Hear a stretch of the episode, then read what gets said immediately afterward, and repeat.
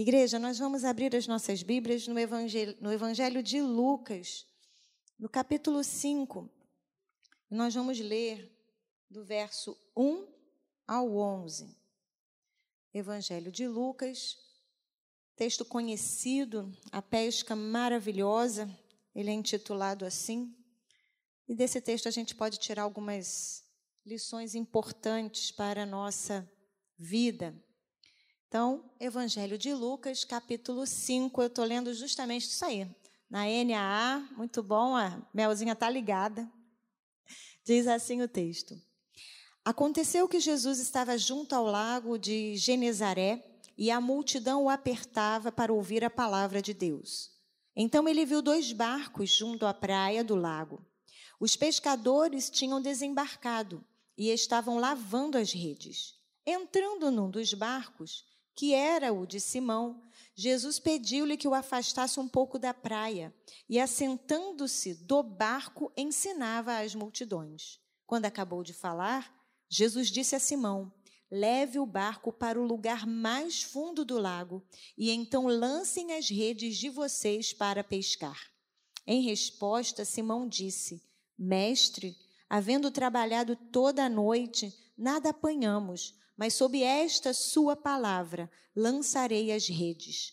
Fazendo isso, apanharam grande quantidade de peixes e as redes deles começaram a se romper. Então, fizeram sinais aos companheiros do outro barco para que fossem ajudá-los, e foram e encheram ambos os barcos, a ponto de quase afundarem. Vendo isto, Simão Pedro prostrou-se aos pés de Jesus, dizendo: Senhor, afaste-se de mim, porque sou pecador. Pois à vista da pesca que fizeram, a admiração se apoderou dele e de todos os seus companheiros, bem como de Tiago e João, filhos de Zebedeu, que eram seus sócios. Então Jesus disse a Simão: Não tenha medo, de agora em diante você será pregador de gente e arrastando eles os barcos para a praia, deixando tudo, o seguiram. O texto é claro, né? Elucidativo, ele já diz a que veio. Então Jesus está pregando e aonde Jesus estava, a multidão estava com ele. Claro, quem não queria receber os milagres de Jesus, ouvir Jesus, né? E ser curado por Jesus e ser liberto por Jesus. Então as multidões o seguiam. E diz o texto, então, que Jesus está perto do lago pregando. E eu acredito que a multidão ia chegando, chegando, e Jesus foi ficando cada vez mais sem espaço. Até que ele, então, é, pede para usar o barco de Simão, que estava ali junto com seus companheiros lavando as redes depois de uma noite de trabalho. Jesus então ali se senta e continua a ensinar a palavra de Deus. Então o cenário está montado. Nós temos pescadores desalentados, porque pescar a noite toda e não pegar nada é frustrante. Nós que não somos pescadores, eu nem tenho muita paciência, gente. Tem só se tiver muito peixe naquele lago, entendeu? Porque ficar esperando não é muito a minha praia. Imagina um profissional a noite inteira vivia daquilo e não pescar nada. Então, tá lá, desalentados. E aí a gente tem uma multidão ávida pelos ensinamentos de Jesus. E Jesus ávido de ensinar aquilo que né, ele tinha como missão aquela multidão. Então, a partir desse texto, a gente pode é, tirar dele alguns ensinamentos para a nossa vida, e o primeiro deles é que em alguns momentos da vida, as circunstâncias adversas, elas serão meios que Deus utilizará para que possamos ouvi-lo então, sabe as circunstâncias da vida? Elas podem ser meios pelos quais nós estaremos ali, sabe?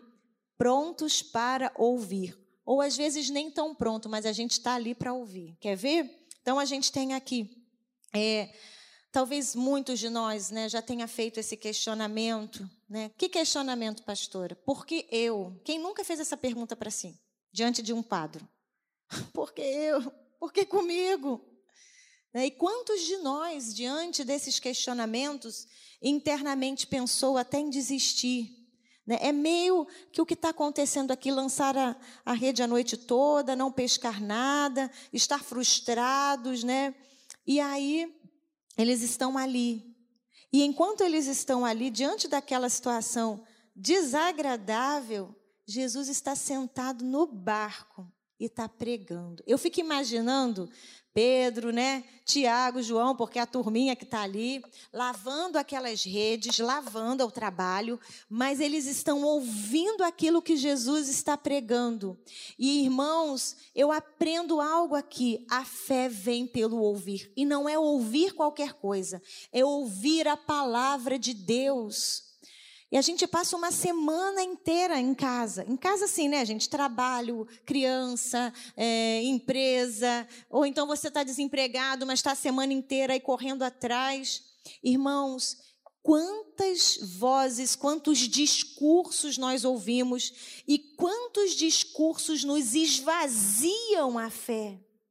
Irmãos, só ligar a televisão, sangue de Jesus tem poder, esvazia a fé.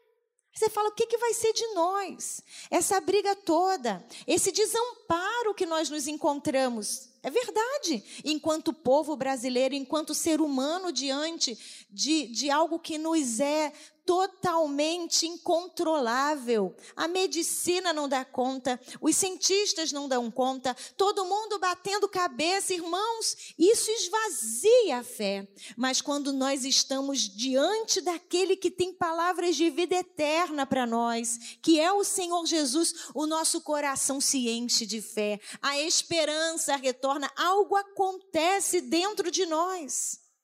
Irmãos, pensa no cenário. Pedro, Simão está trabalhando. Jesus está pregando. E Jesus chega para ele e diz assim: Olha só, Simão, é, a, afasta um pouquinho esse, esse barco aqui para né, mais saindo da areia. Dá uma empurradinha aqui que eu vou entrar para ensinar. E eu fiquei pensando: será que eu, no meu corre-corre, na minha agitação, emprestaria o meu barco para Jesus sem nenhum tipo de promessa? Porque ele, ele larga o que está fazendo para empurrar o barco para Jesus continuar pregando. Aquele homem se dispõe. E ele não está ali preocupado se, após esse movimento, esse favor, né, Jesus atenderia ele. Não há nenhum tipo de, de, de, de trato ali e quantos de nós, irmãos, só nos aproximamos de Jesus e fazemos algo para o reino porque estamos interessados em algo que seja para benefício nosso? É tipo, se eu fizer isso, o que, é que eu ganho com isso? Né? Já ouviu isso? O que, é que eu ganho com isso? Então, eu fiquei pensando nisso, nós somos muito treinados a receber, irmãos. E nós nos esquecemos que é no movimento de dar que nós recebemos. Quanto mais nós ficamos voltados para nós mesmos, mais a gente vai se retroalimentando de nós mesmos. Socorro. Socorro! Se eu ficar me retroalimentando daquilo que a minha mente pensa, daquilo que os meus olhos veem e daquilo que os meus ouvidos ouvem. Irmãos, eu preciso me retroalimentar da palavra de Deus. E nesse movimento, passa por mim e passa pelo outro. Passa por mim e passa pelo outro. Lá em Atos 20, no versículo 35, Lucas também, né, escrevendo, ele diz: Em tudo o que fiz, mostrei a vocês que, mediante trabalho árduo, devemos ajudar os fracos. Aqui é, ele está falando, é Paulo que está falando e ele está escrevendo.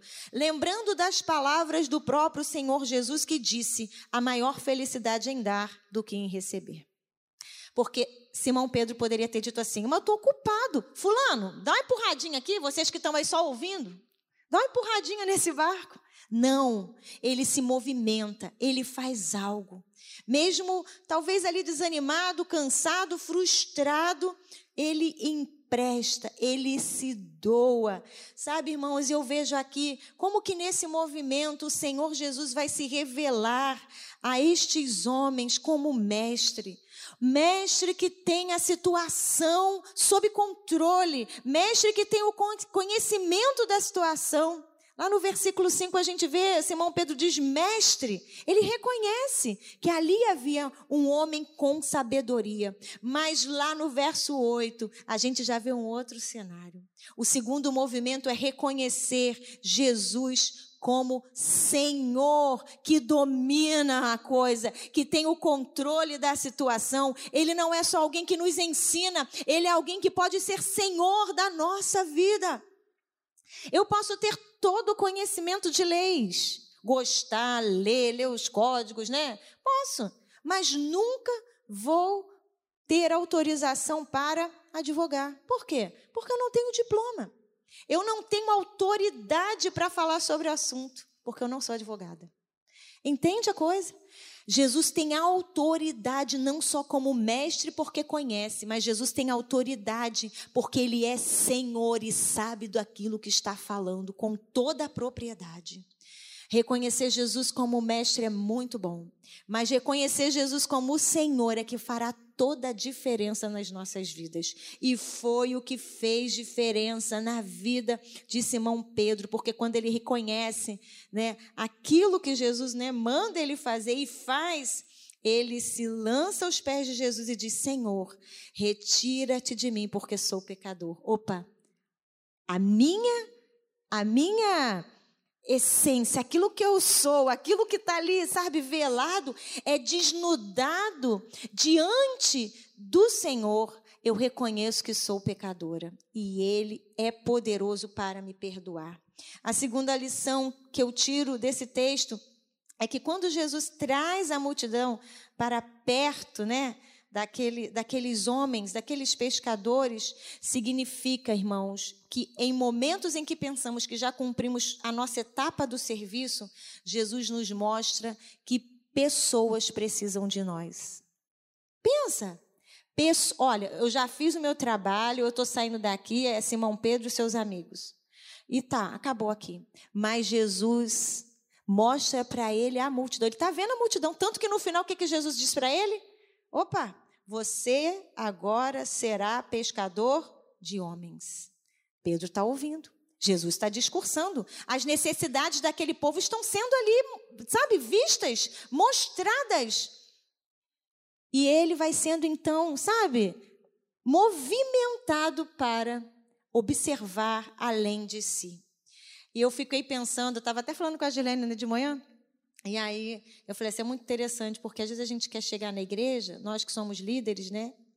Vocês devem viver quem são, quem é liderança, e a gente pensa assim, ah, hoje eu quero só receber, quero ficar quietinho, eu quero receber, não é assim? Aí você bota o pé na igreja. Tem alguém para você dar algo. E eu lembro de uma ocasião, a gente quase não vai à frente, né, pastor? Quase não vai à frente. Não dá, né? Mas nesse domingo, já tem muitos anos isso, uns oito anos, eu estava num culto de, de ceia à noite. E eu estava assim, sabe aquele. Sabe quando você precisa se derramar? Você está moído, né? E quando foi no final assim do culto, o pastor chamou o pessoal lá na frente. Eu falei, eu vou lá na frente, vou romper. Fui lá na frente. Aí eu estou lá, Senhor, me derramando, né, irmão? Só Jesus, só a gente sabe onde está doendo. Aí ao lado de mim, eu não estava nem com máscara, gente, porque não dava nem para disfarçar. Aí tinha uma irmã, quando ela olhou para mim, ela falou assim: Raquel, que bom que é você que está aqui do meu lado. Ora por mim. E me contou uma história difícil, ela estava vivendo um drama. Eu fui professora dela no IBM, né? E aí ela estava vivendo um drama com a filha que tinha passado para a faculdade, só Jesus na causa, tinha saído de casa, uma menina ótima, criada dentro da igreja. E aí eu falei: Amém, Senhor. Quando nós pensamos que estamos fracos, aí que nós somos fortes. Quando a gente acha que não dá mais conta, que não está dando conta do que está vivendo, o que, que o Senhor faz conosco? Nos mostra quem está precisando, porque melhor é dar do que receber. Sabe, irmãos, só quem vive certas situações pode entender aquilo que o outro está vivendo.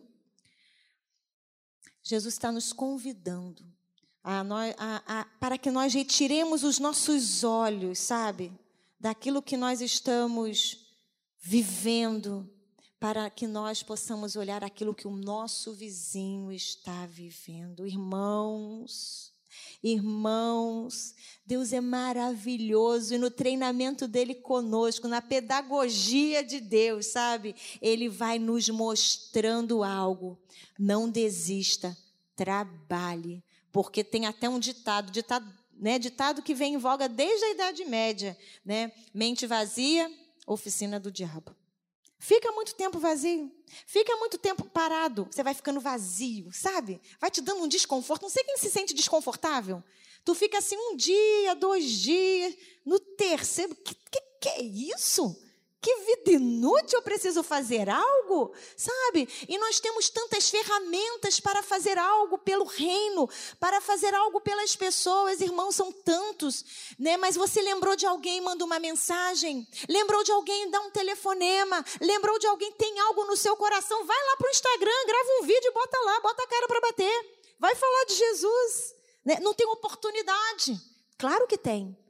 Né? Claro que tem. Irmãos, aonde nós estamos, o púlpito sobe. Quem falava isso, era, acho que era Wesley. Aonde você se posiciona, o púlpito sobe. Ali você é pregador, ali você é agente de Deus, ali você é discípulo de Jesus. Então, cuidado com esse ócio que esvazia a mente. E aí, ó, e começam, né? Não sei se é só comigo, vem os pensamentos. Tum, e tum, e tum. Eu, sangue de Cristo tem poder, ó. Só escudo. Não é assim? Espada. É assim que nós vamos vencer. E tem um texto clássico da Bíblia que nos aponta isso. É aquele registrado em 2 Samuel 11, né? Diz assim o primeiro versículo: no, Na primavera, época em que os reis saíam à guerra, Davi enviou para a batalha Joabe, com os seus oficiais e todo o exército de Israel. E eles derrotaram os Amonitas e cercaram Rabá. Mas Davi permaneceu em Jerusalém. Nós conhecemos o relato. Davi era um rei, deveria estar à frente da batalha junto com os seus soldados, com os seus oficiais, mas ele ficou dentro de casa no palácio, passeando no ócio, até que um dia ele bate o olho naquela mulher gostosa, porque devia ser gostosa, né? Aos olhos dele, ele gostava do negócio, né? Assim? E pronto, ali fervilhou algo, ali o diabo entrou a partir daquilo que ele já tinha dentro dele, e aí já era. Por isso Jesus convida Simão, é, vem cá Simão, dá uma empurrada nesse barco para mim. Não fica parado aí, talvez ali na autocomiseração, como é que eu vou pagar aquela conta daquele... Não é assim? Não, tiver, não tinha boleto bancário, mas tinha os credores. Talvez seja isso, você está aí pensando como é que eu vou fazer, como é que eu vou pagar, e Deus se esqueceu de mim, como é que eu vou dar conta disso, como é que eu vou dar conta do meu filho. Irmãos, lança sobre ele a tua ansiedade, porque ele tem cuidado de nós. E o milagre vai acontecer, irmão, sabe como? Enquanto você caminha. Talvez você pense assim, eu estou com a Fabi ali, né, Fabi? Nós oramos um mês Dia 1 de maio nós estávamos orando. Primeiro, dia 15 de maio, orando pelo paizinho dela, foi internado, entubado. E a gente estava orando, ele teve uma melhora mas faleceu essa semana. E talvez você pense, mas cadê o milagre? O milagre repousa justamente na atuação do Espírito Santo na vida dela, na vida da família dela, por isso que ela está aqui. Neste culto, poderia estar tá em casa, chorando, né? Vivendo esse drama, porque é triste demais. Nós sentimos. Mas ela falou assim, pastora, uma amiga disse que ia vir ao culto e eu vim aqui para receber ela. Irmãos, não pare, não desista, avance. Não é tempo de parar. A capacitação vai se dando durante o exercício, mas é porque eu não sei. E como é que eu vou fazer? Vai fazendo e você vai sendo capacitado, você vai sendo adestrado. Sai desse lugar de autocomiseração, de falência. Eu não vou dar conta, eu não consigo, eu sou fraco. Fraco é o diabo. Pronto. Porque ele foi vencido pelo poder que há no sangue de Jesus. Então se aproprie disso. Nos momentos de crise, deixa Jesus falar com você. E naquela noite que eu orei ali pela irmã, acabou o culto, eu falei, meu Deus, eu não consegui, eu queria uma oração, eu queria que o diácono Ailton botasse a mão na minha cabeça. a gente não tem essas coisas, tem que ser a mão daquele... Essas coisas, né? E foi tão interessante que aí, quando acabou o culto, ele falou: Raquel, amigo, viu, pequena, né? Vou orar por você. Aí nós subimos para a sala dos diáconos, ele orou por mim, irmãos. Deus falou coisas tão bonitas para mim naquele dia. Que coisa linda. Ele me lembrou de coisas que ele me falava na adolescência, tinha esquecido. Eu sempre te carreguei no colo. Desde a tua. Olha isso, irmãos. Deus é maravilhoso, irmãos. Mas se dê, se dê, se dê. Tá bom? Faça isso, dá aquela empurrada no barco de Jesus para ele continuar trabalhando e você ouvindo. A terceira lição é que quando a gente percebe, né, quando tudo parece né, ter acabado, Jesus propõe um desafio maior para Simão. Pensa se não é assim. Olha o que, que diz o texto, lá no verso 4. Quando acabou de falar, Jesus disse a Simão: Leve o barco para o lugar mais fundo do lago e então lance as redes de vocês para pescar. Como assim? O desafio não era empurrar o barco. Não era ficar ali, porque aí, olha bem, ele está lavando as redes e tem que esperar Jesus terminar o discurso. Vamos supor que ele já tenha lavado tudo, está esperando a hora de ir embora. Porque ele vai ter que voltar na outra noite, ou na noite seguinte, quando o tempo está bom. Tem uma série de, de questões que envolvem a pescaria. E aí Jesus propõe: olha, o desafio agora é vai lá, volta para o lago, volta para o mar. Mas você tem que ir para o lugar mais, aonde ele é mais fundo. Olha isso, irmãos. É ali que o Senhor Jesus queria operar. E aí eu me lembro de Moisés, né? Tá pensando que as dez pragas, aquele movimento todo de ir lá para Faraó, e libera, não libera, vai, não vai, não, mas eu vou sair daqui, não vai ficar uma unha, aquela discussão toda, né? E deuses para cá, e Jeová para cá. Parecia que tudo estava ok, findou-se. E aí vem um grande desafio: é estar livre, mas ter que atravessar o mar vermelho. Irmãos, coisas impossíveis cabe ao nosso Deus realizar, mas eles vão em fé, aquele mar se abre, eles passam, glória a Deus por isso. Irmãos, outro relato bíblico na né? multiplicação dos pães, ali tem uma limitação, uma limitação de recursos, mas, mas tem um jovenzinho que pode oferecer cinco pães e dois peixinhos, e aí o milagre acontece, desafio proposto, né? Vamos alimentar a multidão? Já é um desafio, mas como? Com cinco pães e dois peixes? Então, eu queria que você pensasse o seguinte: nesses momentos de desafio, nós precisamos lançar mão da nossa imaturidade infantil, que nos faz crer que nós somos o centro do universo, para nós nos lançarmos em fé, porque Jesus é o centro. Lançai as vossas redes. Qual é a sua rede? Eu não sei. Qual é a sua rede nessa manhã? O seu desafio é o seu trabalho, o seu desafio é a família, são os filhos, são os recursos para o casamento, ou você está procurando alguém, não sei. Está orando aí, Senhor, eu preciso de um companheiro, de uma companheira, não sei. Talvez você esteja querendo desistir. E por que você está querendo desistir? Presta atenção, não é hora de parar, é hora de levar o barco para o lugar mais fundo e lançar as redes para pescar. Jesus quer te levar a águas mais profundas. É hora de dar aquele mergulho, sabe, irmãos? Aquele negócio de ficar assim só na areiazinha, Jesus pregando ali, lavando redinha, molha aqui, molha o pezinho, então calor, passa aqui. Não é isso. Isso aqui significa vir aqui, ouvir o pastor, né? Receber uma oração. Pô, hoje o louvor foi legal, só não foi tão bom porque não cantou aquela música que eu gosto, não teve o karaokê. Irmãos, é disso que nós precisamos nos livrar. Você precisa avançar para mergulhar e mergulhar nas coisas do Espírito, para então poder reconhecer: Senhor, se afasta de mim, porque sou pecador. Só o Espírito Santo pode fazer isso por nós, irmãos. Em nós não há bondade, em nós não há, em nós há pecado, mas o sangue de Jesus nos purifica dele, e só o Espírito Santo pode nos revelar o Cristo. Aleluias! Vem mergulhar nas águas do Espírito. É isso. Este, estes homens nunca mais foram os mesmos a partir daquela experiência.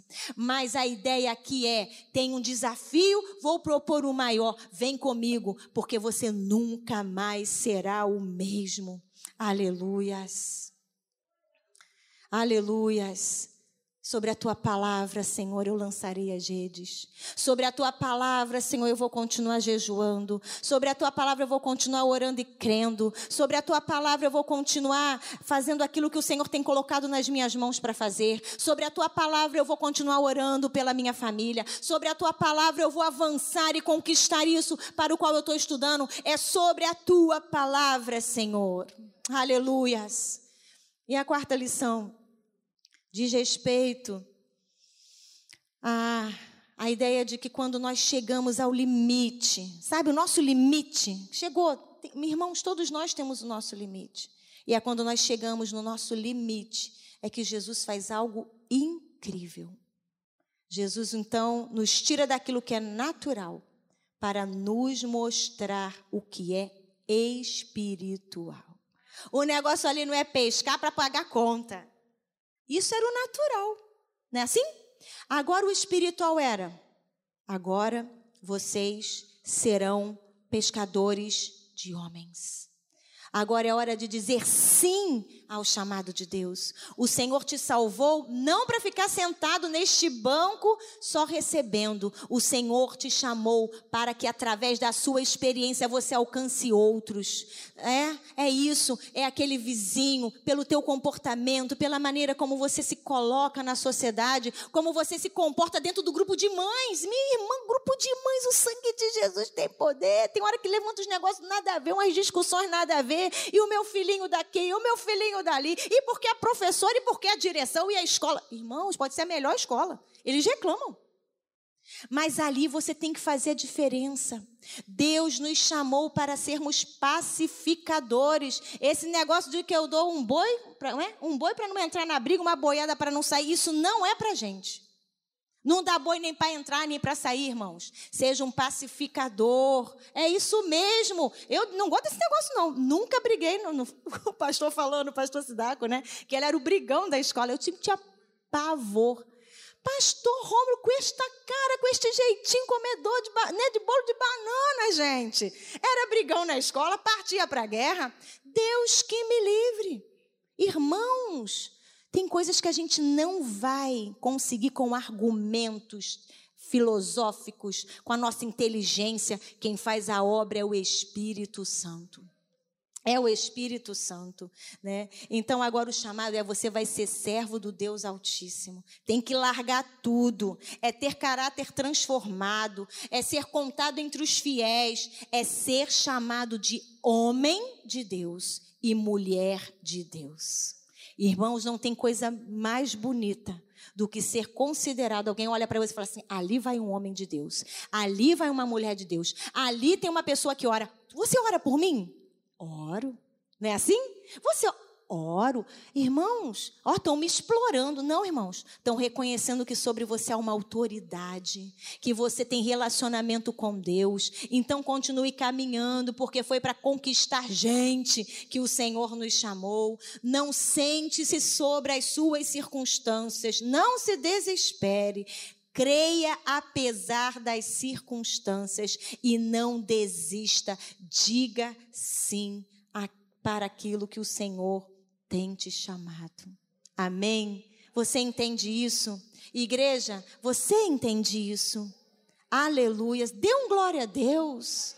Deixa o Espírito Santo ministrar no teu coração. Saia daqui edificado. Saia daqui com um novo propósito. Lance as suas redes. Mergulhar profundo significa orar, significa né, ler a palavra, ouvir, sabe, cânticos que adorem ao Senhor Jesus. É passear com Jesus segunda, é passear com Jesus terça, é passear com Jesus quarta, é se blindar daquilo que a gente escuta o tempo todo. É na quinta, é na sexta, é no sábado, no domingo, é coroação, irmãos. A gente não vai, vou lá que eu vou me recuperar. Vou lá na igreja, sabe como tomar um sangue da veia?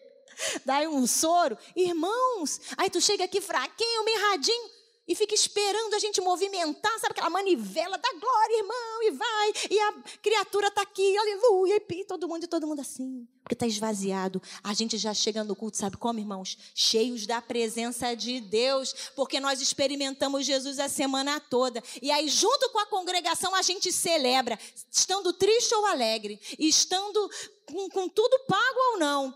É esse o objetivo, sai disso. Mas eu vou falar outra coisa. Mas, pastor, eu não consigo.